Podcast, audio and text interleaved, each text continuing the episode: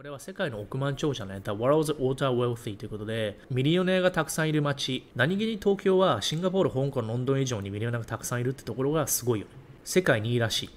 でもじゃあなぜ東京がシンガポールよりもとかね、なぜ東京がロサンゼルスよりもっていうと、東京はさ、日本のさ、世界でもね、ナンバーワンの過密都市だよね、東京。だから集中してんだよね。アメリカの場合はニューヨーク、ロサンゼルス、シカゴ、ヒューストンとかね、分散してるから、アメリカに例えば東京みたいな超分超集中型の街があったら、それがもっと上だと思うんだけど、日本の場合ね、世界でナンバーワンの過密だから、東京は数多くなってるってことだと思う。であとは、日本は GDP とか人口がね、ずっと高かったわけじゃん。第二次世界大戦以降、ずっと人口も経済もさ、もう40年ぐらいトップ2、トップ3張ってたわけじゃん。しかも、日本の国内でシェアって取りやすいわけよね。海外との競争率がないから。海外企業日本入ってこれにくいわけよね。それで言うと音楽ね。音楽なんてのは日本の中だけでさ、日本向けにね、やれば海外と競争する必要がないんだよね。で、人口が多いからすぐ売れちゃう。だからアイドル、アイドル事業ってまさにそうよね。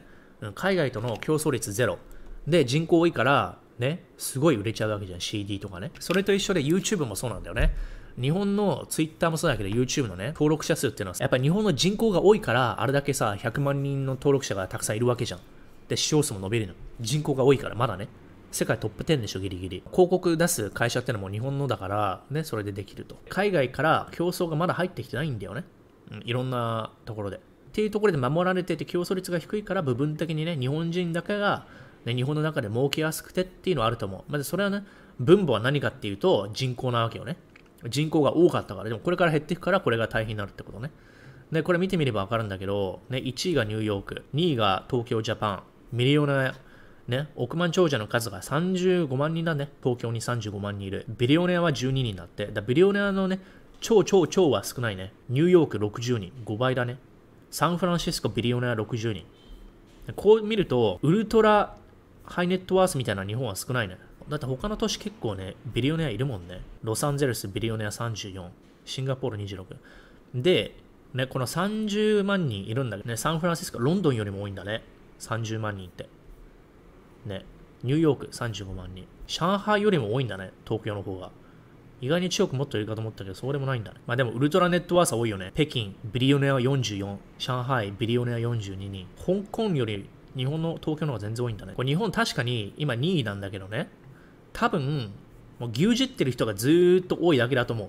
アメリカと違うのは、日本の新ミリオネアになるね、参入率は低いんじゃないかと思うんだよ。高度経済成長期とか、バブルの時に億り人になる人がたくさんいるわけじゃん。で、会社の社長になったとかね、製造業とか、あるじゃん。重工業とかね、いろいろあるじゃん。 real estate。で、それをただキープしてる人がたくさんいるんじゃないかなと思うんだよね。増えてはないと思う、そんなに。それはやっぱアメリカところが増えてると思う。だって起業してどんどん増えていく人多いじゃん。ね、ガファのあの人たちみんなね、過去20年でしょ？ソニーとか東芝とかさ、談合レベルのさ、ああいう会社あったじゃん。ああいう人たちの役員とかそういう人はずっとね、送り人なだけじゃないの。だ新規でっていうのはそんなに少ないと思う。だから、あんまり変動しないのが日本だと思う。だから、じゃあ日本って世界2位のね、あの億万長者がいる街だって言っても、増えてってるってわけじゃなくて、ただただ現状維持してる。昔のね、過去の遺産。バブルの時の若い人たちができるようなね、地盤があるか、スタートアップが育つような地盤があるかって全然なくて、年寄りの人がただずっと金持ってるだけで、若者がね、成長してるってあれではないと思う。その逆がサンフランシスコだね。